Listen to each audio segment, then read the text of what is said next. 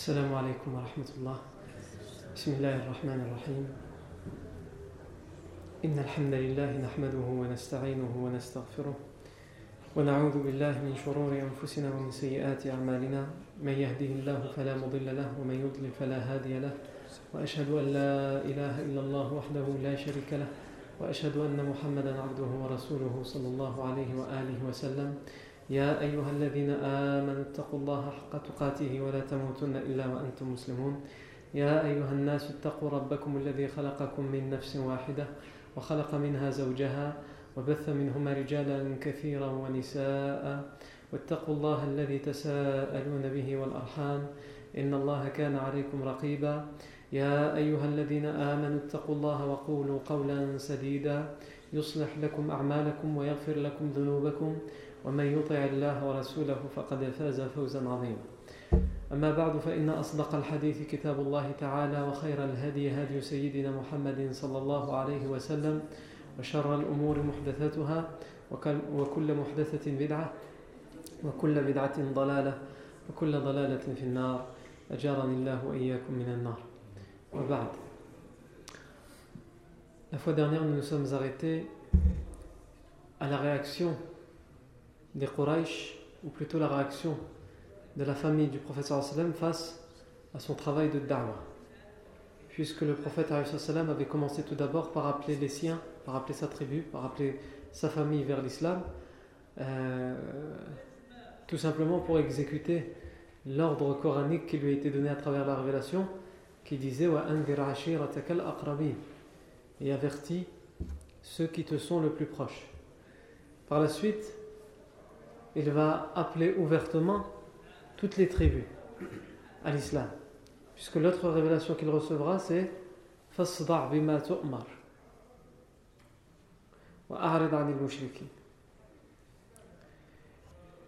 Avertis publiquement, ouvertement.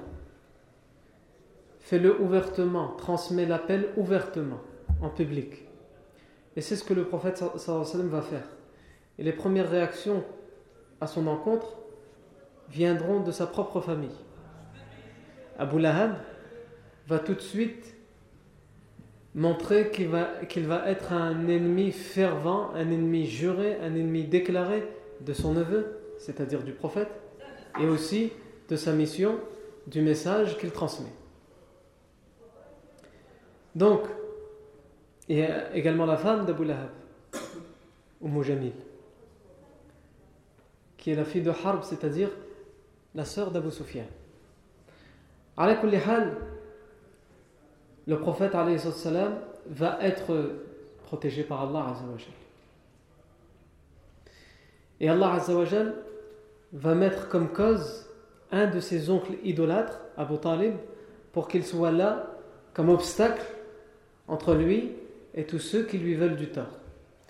Mais il ne faut pas comprendre de ça, comme on le verra plus tard, que le prophète ne va jamais être la cible des hostilités et des nuisances. Non. Le prophète va subir les persécutions. Il va subir certains actes qui veulent être en tout cas humiliants, mais ils ne le sont pas du tout pour le prophète. Personne ni rien ne peut l'humilier, même si ceux qui le font, ils le font avec l'intention de l'humilier, de le rabaisser. Et donc, ça on le verra plus tard, Inch'Allah. Mais comme on a dit la fois dernière, les Quraysh, après avoir vu qu'ils ne peuvent pas s'attaquer directement au prophète Mohammed qui est pour eux la source du problème, ils se disent, puisqu'ils ne peuvent pas attaquer la base, qui est pour eux le prophète Mohammed ils vont s'attaquer aux branches, c'est-à-dire ceux qui se convertissent à l'islam. Et en particulier ceux qui sont le plus faibles. Donc tout d'abord, ils ont fait une délégation comme on l'a vu la semaine dernière, auprès d'Abu Talib pour convaincre Abu Talib de leur livrer Mohammed sallam, qu'il s'en occupe et qu'il, euh, entre guillemets, élimine le problème. Ils ont refusé. Ensuite, ils ont placé Abu Lahab, puisqu'il était de leur côté, pour être celui qui allait le plus, le plus l'harceler et le plus l'empêcher de faire sa da'wah. À un tel point qu'il le suivait quand il allait voir les gens qu'il allait faire da'wah Abu Lahab le suivait par derrière. Et dès qu'il parlait aux gens, il disait ne le croyez pas. C'est un apostat. c'est un menteur. Alors que lui-même, Abu Lahab, sait que son neveu ne ment pas et n'a jamais menti. Les gens de la Mecque, khlas, ils connaissent le prophète Mohammed. Il a beau dire ce qu'il veut, les gens savent qu'il ne ment pas. Mais quand c'est des gens de l'extérieur et qu'ils ne le connaissent pas, le prophète leur fait da'wah. Et il voit un homme qu'il suit derrière et qui dit Ne l'écoutez pas. C'est un apostat. C'est un menteur. Il insulte nos ancêtres, il insulte nos coutumes, il insulte notre religion. Ne l'écoutez surtout pas. Ne lui obéissez pas. Évidemment, les gens, qu'est-ce qu'ils font? Les gens, ils demandent. Mais t'es qui toi par rapport à lui? Je suis son oncle. Donc vous imaginez l'impact pour des gens étrangers à la Mecque qui ne le connaissent pas. Quelqu'un de plus âgé dit Moi je suis son oncle. Donc sous-entendu, je sais de qui je parle, je sais de quoi je parle. Mais pour eux, ce n'est pas suffisant parce qu'ils veulent mettre un terme à ce problème. Au tout début, les Quraysh ont laissé faire. Parce que pour eux, cette nouvelle religion n'avait aucun impact. Elle n'avait pas beaucoup d'impact. Ensuite, ils ont commencé à s'inquiéter. Ensuite, ils vont, chacun dans son coin, faire ce qu'il a envie de faire pour euh, être un obstacle à cette da'wah. Et finalement, les Quraysh vont comprendre que la source du problème, pour eux, c'est le prophète Mohammed. Donc ils vont voir Abu Talib qui est pour eux un rempart ils ne peuvent pas s'attaquer à Abu Talib. Abu Talib est respectable et surtout, il n'a pas renié la religion. Et c'est ça la hikmah, comme on a dit la fois dernière d'Allah Azzawajal dans le choix d'Abu Talib pour le protéger. C'est que si Abu Talib avait dit Moi je crois en lui et je le protège, ça n'aurait aucun impact sur les Quraysh. Toi aussi on va t'attaquer parce que tu as renié ta religion. Mais lui disait Non, non, non, non, non. Moi ça je, je ne peux pas adhérer à cette nouvelle religion. Je reste sur la religion de mes ancêtres. Mais mon neveu, laissez-le tranquille. Libre à lui euh, d'appeler à ce qu'il veut appeler. Et donc ça, ça leur pose problème. Ils vont se réunir, 15 personnes, 15 chefs de chaque tribu, ils vont se réunir, ils vont convoquer avec eux qui va être le représentant de la lignée et la famille et la tribu du professeur sallam, il Bani Hashim, ils vont appeler Abu Lahab. Ils vont se réunir, et ils vont prendre la décision comme on a dit la semaine dernière, de commencer la politique de la terreur. Terrifier, persécuter ceux qui sont déjà dans l'islam, surtout les plus faibles, ceux qui n'adhèrent à aucune grande tribu importante, ceux qui n'ont personne pour les protéger. S'attaquer à eux, pour terrifier tous ceux qui voudraient se convertir à l'islam. Mais, comme Allah dit dans le Coran, ils veulent éteindre la lumière d'Allah avec leur bouche, avec leurs paroles, avec leur langue. Mais Allah, malgré ce que eux ils font pour éteindre sa lumière, Allah ne fait qu'augmenter de plus en plus sa lumière. Les Quraysh, comme on va le voir dans la période mécoise et médinoise, ils vont tout essayer. Et plus ils feront quelque chose, plus l'islam augmentera et, sera de plus en plus puissant. Et aujourd'hui aussi, on le voit encore. Plus les ennemis de l'islam attaquent l'islam, plus ils insultent l'islam à travers les médias, à travers la politique, à travers, à travers, à travers.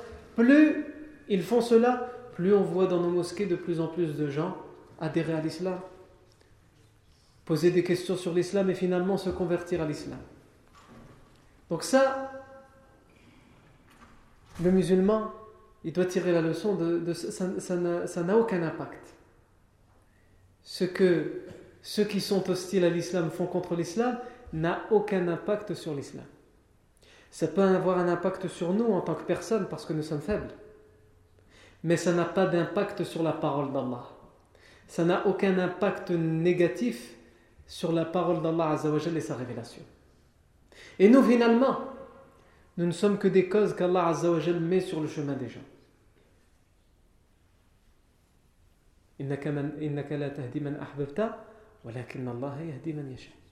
Tu ne guides pas qui tu aimes, mais Allah guide qui il veut. C'est-à-dire, toi, fais le travail. Parce que c'est un devoir pour toi. Mais le résultat ne t'incombe pas à toi. Le résultat appartient à Allah. Toi, tu fais de da'wah ici? Allah peut-être qu'il guidera de l'autre côté. Mais ça, ça ne, entre guillemets, ça ne nous regarde même pas. Ce qui compte, c'est qu'on le fait pour Allah. On le fait parce que c'est notre devoir. Ça fait partie de notre religion. Appeler les gens à l'islam. Quant au résultat, est-ce qu'il va être guidé ou il ne va pas être guidé? Est-ce qu'il va rester égaré? Ça, ça appartient à Allah C'est lui qui guide qui il veut. Donc il va commencer la politique de la terreur. Et comme on a dit, il va commencer par les plus faibles. C'est-à-dire par les esclaves. Les esclaves est le meilleur des exemples, entre guillemets meilleur, mais l'exemple le plus connu, c'est l'exemple de Bilal ibn Rabah, qui a été un des premiers convertis à l'islam. Parmi les premières vagues converties à l'islam, il, il, faisait partie de ces premiers convertis à l'islam. Bilal ibn Rabah, c'est l'esclave de Umayy ibn Khalaf, un ennemi de l'islam et du prophète Mohammed. Donc, Umayy ibn Khalaf, qui est son maître, qui l'a acheté, entre guillemets, il en fait ce qu'il veut, c'est son esclave. Il va lui dire Je suis ton maître, et la religion des esclaves, c'est la religion de leur maître. Et il va refuser. Et donc il va mettre en place, comme ça a été décidé lors de la réunion des 15 notables de la Mecque, il va mettre en place une série de supplices, de tortures, de persécutions à l'encontre de Bilal radiallahu anhu. Alors les coups de fouet, ça on n'en parle pas. Ça c'était la tasse quotidienne. Bilal ibn Rabah, comme supplice et comme torture, on le mettra dans une armure en acier, sans aucun habit. Et on l'attachera au milieu du désert, sans aucune ombre. Le soleil qui frappe sur euh, l'acier, ça brûle.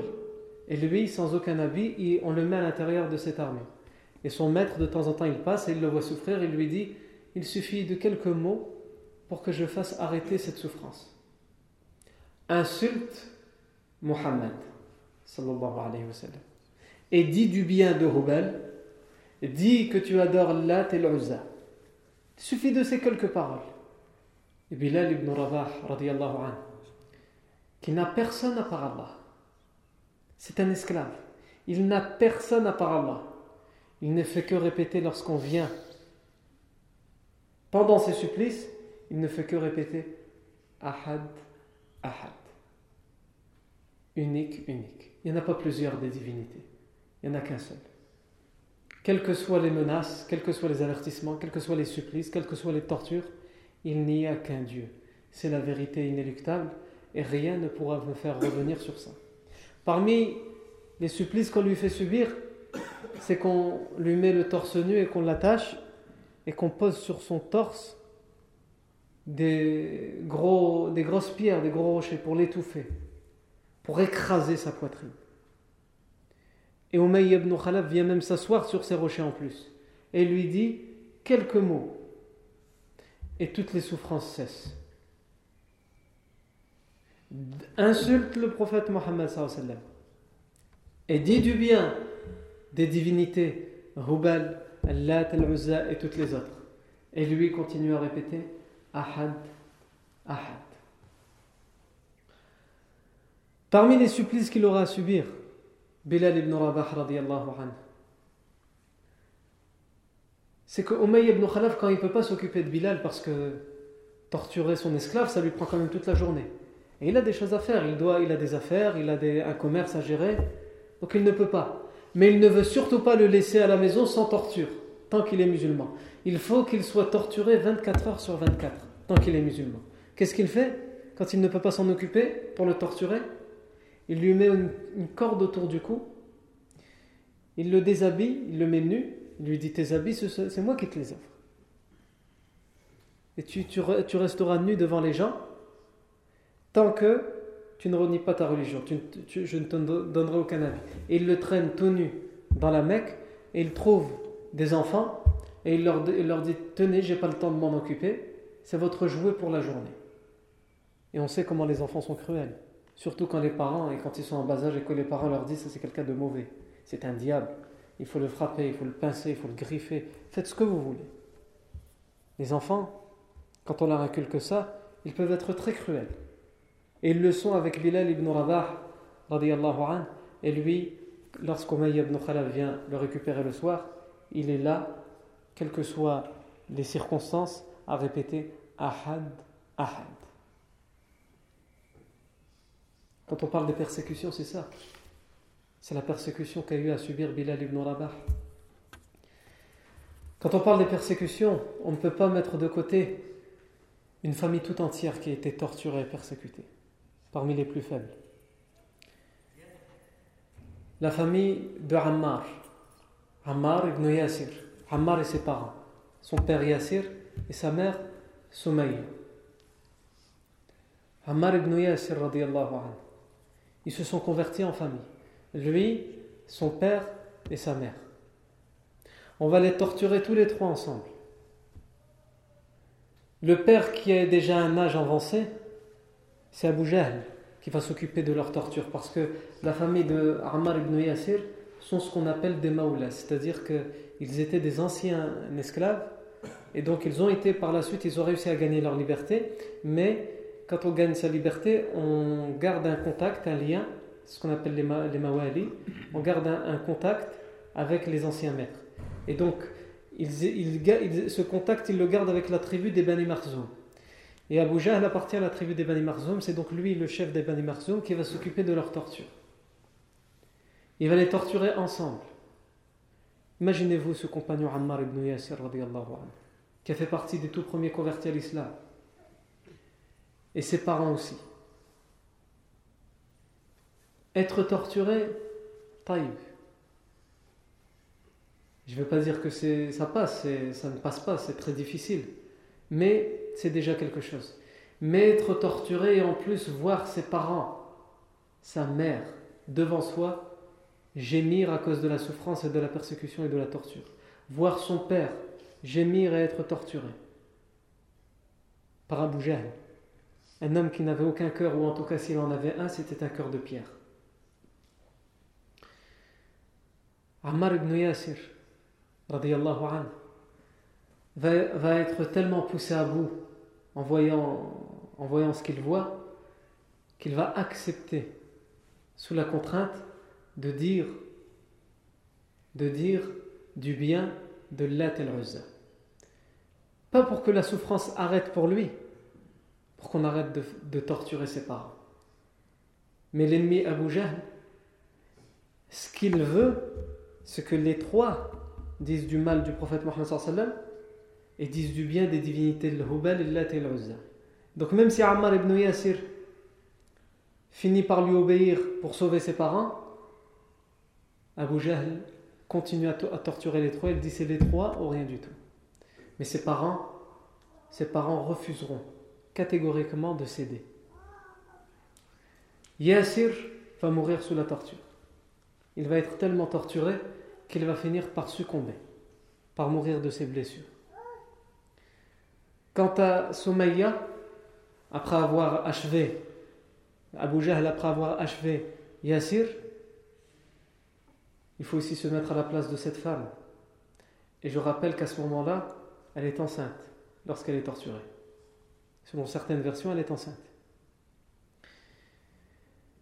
Il faut se mettre à la place d'une mère qu'on torture, qui vient de voir son mari mourir sous la torture, et qu'elle voit son fils torturé, et qui cède, qui dit ce qu'il ne pense pas sous la torture. Mais cette mère, radiallahu anha, va faire preuve d'un courage exemplaire. Et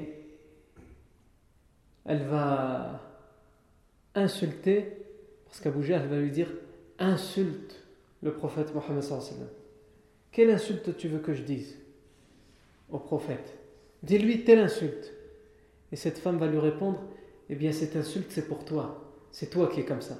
Malgré la torture, la persécution, elle va insulter Abu Jahl. évidemment, pour Abu c'est la goutte d'eau qui fait déborder le vase, c'est la provocation de trop. Il va prendre une lance et il va la planter non pas dans son ventre, non pas dans sa poitrine, mais dans ses parties génitales. Il va enfoncer cette lance dans ses parties génitales et elle va en mourir. Avant ça, le prophète passait par cet endroit où on avait attaché ces trois personnes Ammar, son père Yassir et sa mère Soumaïa. Et on les torturait. Et le prophète sallam passait par là il leur disait Sabran ala Yassir. Patience, ô famille de Yassir, parce que votre rendez-vous, votre destination se trouve au paradis. Sabran ala Yassir. Par la suite, Abu Jahl, étant donné que il ne peut plus rien faire à Yassir et à Soumaïa, ils sont il va libérer euh, Ammar parce qu'il a entendu de lui ce qu'il voulait entendre. Qu'il insulte le prophète et qu'il dise du bien des divinités. Ammar ibn Yassir n'osera même pas alors qu'il l'a fait sous la contrainte qu'il l'avait fait pour essayer de sauver ses parents n'osera même plus se présenter devant le prophète Mohammed le prophète sallam viendra le réconforter par rapport à l'épreuve qui s'est abattue sur lui. Et Ammar ibn Yassir lui dira J'ai prononcé des insultes et j'ai dit du bien de leur divinité. Le prophète sallam lui a, lui a demandé Taïb, ça c'est ce que ta langue a dit, mais ton cœur, qu'est-ce qu'il disait? Il a dit Kana qalbi mutma'innan bil mon cœur est resté plein de foi, serein dans la foi. À aucun moment ces, idées ne m'ont traversé l'esprit ou le cœur. C'est juste la langue qui disait ça parce que j'étais contraint et surtout je voulais que la souffrance cesse pour mes parents. Le professeur il va lui dire In aadu fa'ud. S'il recommence, c'est-à-dire à te torturer, à exiger de toi que tu dises telle ou telle parole, recommence aussi. Ce qui compte, c'est que ton cœur soit plein de foi. Non.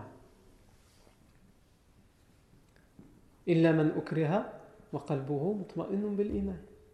Allah parle de ceux qui mécroient, qui prononcent des paroles de mécréance, mais il donne l'exception. Sauf celui qui a été contraint alors que son cœur est plein de foi. Non. Parmi les exemples encore qu'on peut citer dans les persécutions, il y a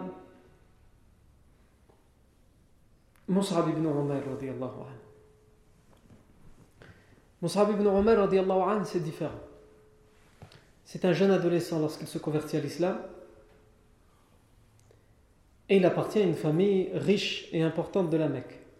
Mais le problème, c'est que c'est le seul de sa famille à s'être converti à l'islam à un tel point qu'il était connu, euh, Moussab ibn Omar, pour être, étant donné qu'il appartenait à une famille riche et que sa mère était riche.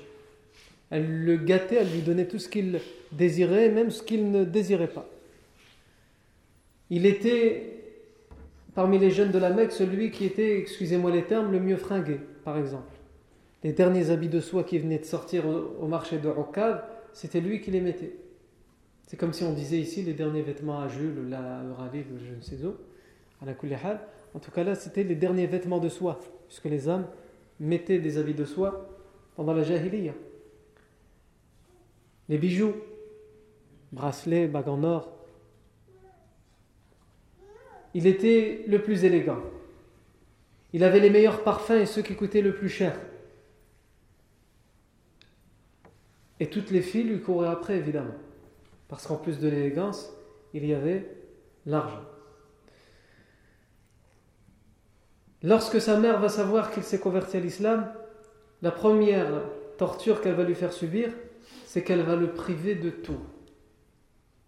Alors qu'il était quelqu'un qui avait tout, qui était riche, pas riche, richissime, il va se retrouver comme étant quelqu'un qui n'a plus rien, pas qui est pauvre, mais qui fait partie des miséreux il n'aura plus rien. À un tel point qu'un jour, le prophète va venir voir un groupe de ses compagnons, et parmi ses compagnons, il va trouver Mus'ab ibn Omar alors qu'on le voyait comme étant quelqu'un de bien euh, coiffé, qui sentait le meilleur des parfums, qui venait de sortir, les meilleurs habits, il aura une vulgaire euh, peau, euh, un genre de cuir usé d'une peau de mouton. Et ça, c'était quelque chose que mettaient que les gens qui étaient très pauvres à l'époque. Le prophète va le regarder au milieu des compagnons. Celui qui avait les meilleurs habits de soi. Regardez dans quelle situation il se trouve. Le prophète va dire à ses compagnons Ce jeune avait tout ce qu'il désirait. Et ce qui l'a appelé à devenir ce que vous voyez aujourd'hui de lui, c'est son amour pour Allah et son messager. Son amour pour Allah et son messager. Et puisque sa mère va voir que ces, privations ne suffisent pas, qu'est-ce qu'elle va faire? Elle va penser que la solution pour mettre un terme à cette, à cette religion que son fils a, c'est de le priver de toute fréquentation. En particulier qu'il arrête de voir les musulmans, qu'il arrête de voir le prophète Mohammed. Mais comme elle ne peut pas le contrôler à l'extérieur, qu'est-ce qu'elle va faire? Elle va l'emprisonner. Euh, une cellule. Sa chambre va devenir une cellule, fermée de l'extérieur, et il ne peut en sortir. 24 heures sur 24, il reste enfermé chez lui.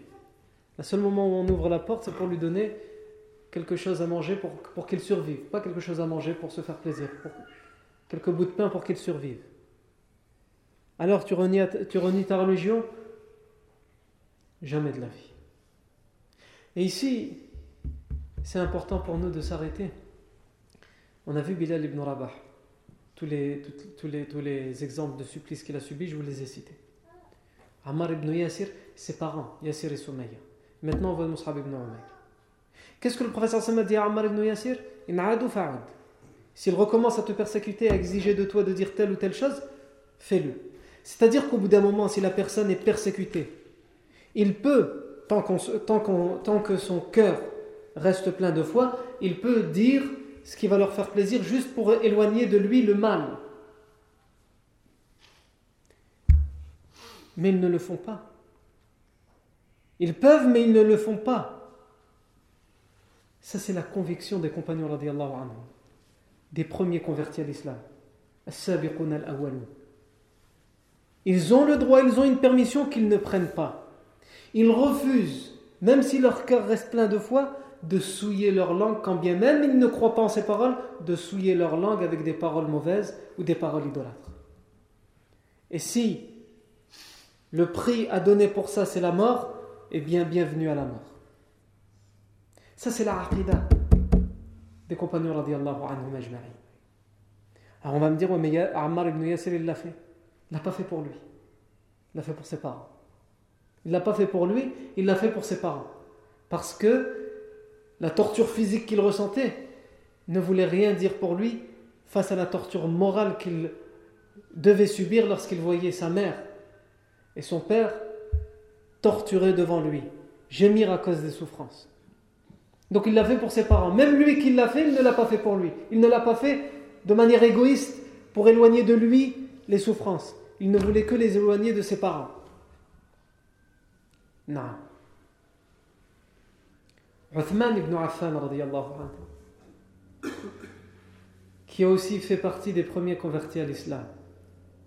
Uthman ibn Affan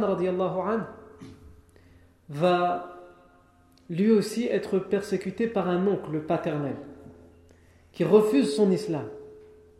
Et donc il va le torturer, lui, sa torture spéciale à cet oncle, c'est qu'il l'enroule dans un tapis qui est fait avec des, des euh, feuilles de palmier. Les feuilles de palmier, pour ceux qui connaissent, c'est quelque chose de dur. C'est pas comme les feuilles des arbres qu'on a ici. Si tu prends une feuille de palmier pour frapper quelqu'un, tu vas lui faire mal, tu vas lui laisser des traces, tu vas lui laisser un bleu. Et donc, c'est des feuilles de palmier qui sont en plus séchées, avec lesquelles on faisait des tapis à l'époque. Et il l'enroule dans ce tapis, il le ligote, il le serre. Donc, déjà, ça en soi, c'est une torsure.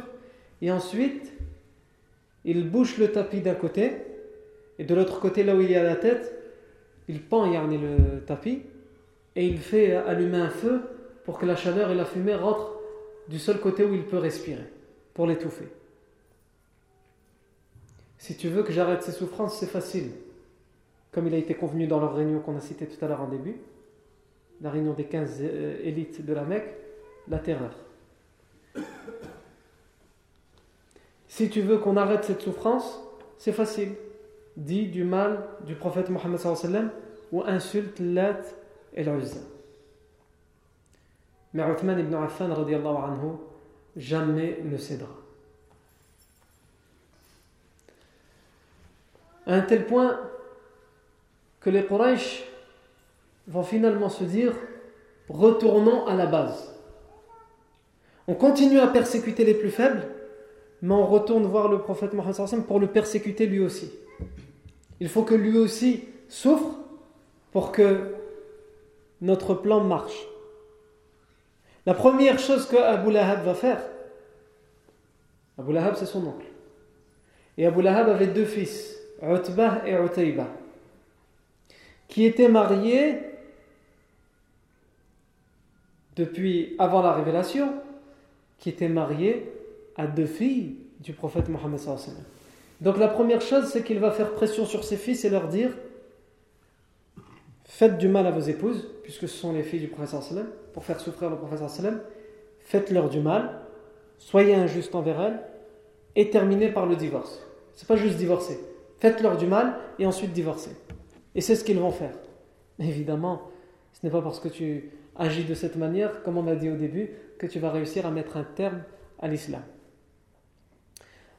Ensuite, ils vont s'occuper de persécuter le prophète sallam. Abu Lahab, et en particulier ses voisins, les voisins du prophète Mohammed sallam. Et alors que le prophète sallam recevra tout, genre de persécution, un compagnon Khabbab ibn al-Arat, qui lui aussi a fait partie des premières vagues des convertis, ils n'en peuvent plus de ces persécutions, de ces tortures, de cette politique de la terreur. Ils vont venir voir le prophète Muhammad sallallahu alayhi wa, sallam, Khabbab ibn al-Arat, et va lui dire Ya Rasulallah, au messager d'Allah, tu es prophète envoyé d'Allah.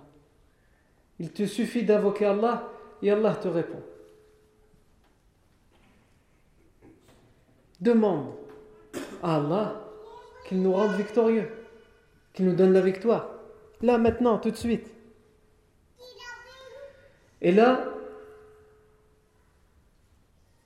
le prophète sallam va lui dire Ô Khabbab, sache que les gens avant vous qui ont suivi leur prophète, les nations avant vous qui ont suivi leur prophète, ils ont dû subir des choses, ce qu'ils ont subi, ce n'est rien par rapport à ce que vous, vous subissez. Le professeur Son lui a donné juste deux exemples. Il a dit par exemple, on creusait pour eux des trous où on allait les enterrer. Et ces trous-là, quand euh, on les avait creusés, on les mettait dedans et on ramenait une scie et on les coupait en deux. Soit ils renient la religion, soit on le coupe en deux. Et malgré cela, ils n'ont jamais cédé. Le deuxième exemple, c'est qu'on les prenait et on ramenait des genres de, de, peignes en acier pour les écorcher vivants, arracher leur peau alors qu'ils étaient vivants. Et même comme ça, ils ne cédaient jamais. Et toi, aujourd'hui, parce que tu as eu quelques persécutions, en substance, c'est ce que le professeur Sem va lui dire. Et nous, nous disons, ces quelques persécutions, pour nous, euh, c'est la fin du monde. Et le professeur sallam lui dit, pour ces quelques persécutions, tu viens demander. Sache, ô Khabbab, je jure par Allah, qu'Allah va faire apparaître cette religion au grand jour. Et que le, voyageur sur sa monture, tellement cette religion qui est la religion de paix, qui ramène la paix et la sécurité partout, elle sera répandue partout, eh bien le voyageur sur sa monture pourra aller de euh, Sam'a jusqu'à Hadramaut, deux villes au Yémen qui sont très éloignées. De Sam'a jusqu'à Hadramaut, et c'était un chemin, une route qui était connue pour euh, les dangers sur la route, les coupeurs de route. Eh bien, le voyageur pourra traverser ce chemin en toute sécurité, de nuit. Et il ne craindra qu'Allah Azzawajal pendant son voyage ou que le loup ne vienne dévorer euh, une bête de son troupeau. Plus de bandits. Tellement l'islam sera arrivé partout. Il aura fait répandre la sécurité. le professeur Hassan va lui donner ensuite la dernière leçon. Il va dire Mais vous êtes trop précipité. Vous voulez tout, tout de suite et maintenant. Il y a d'abord une première phase, première étape. Sois éprouvé, fais preuve de patience. Et la facilité, elle viendra par la suite. Et le professeur lui-même, et ça c'est une hikmah pour les, compagnons, c'est une hikmah d'Allah pour les compagnons, lui-même, comme on l'a dit, va être persécuté. Pour que les compagnons, eux aussi, ils voient leur modèle, leur guide, lui-même être torturé, lui-même qu'on essaye d'humilier. Et le professeur va être harcelé par ses voisins, dans la rue, lorsqu'il va prier à la Mecque, de toutes sortes de choses et toutes ces, toutes ces choses-là, c'est ce qu'on verra, Inch'Allah, la fois prochaine. Tout ce qu'on va faire subir au prophète Mohammed c'est ce qu'on verra la semaine prochaine. Barakallahu fikum pour votre attention. Subhanakallahumma bihamdik, ashhadu an la ilaha illa ant, astaghfiruka wa atubu ilayk, subhana rabbika rabbil izzati amma yasifun wa salamun ala al-mursalin. Alhamdulillah rabbil alamin.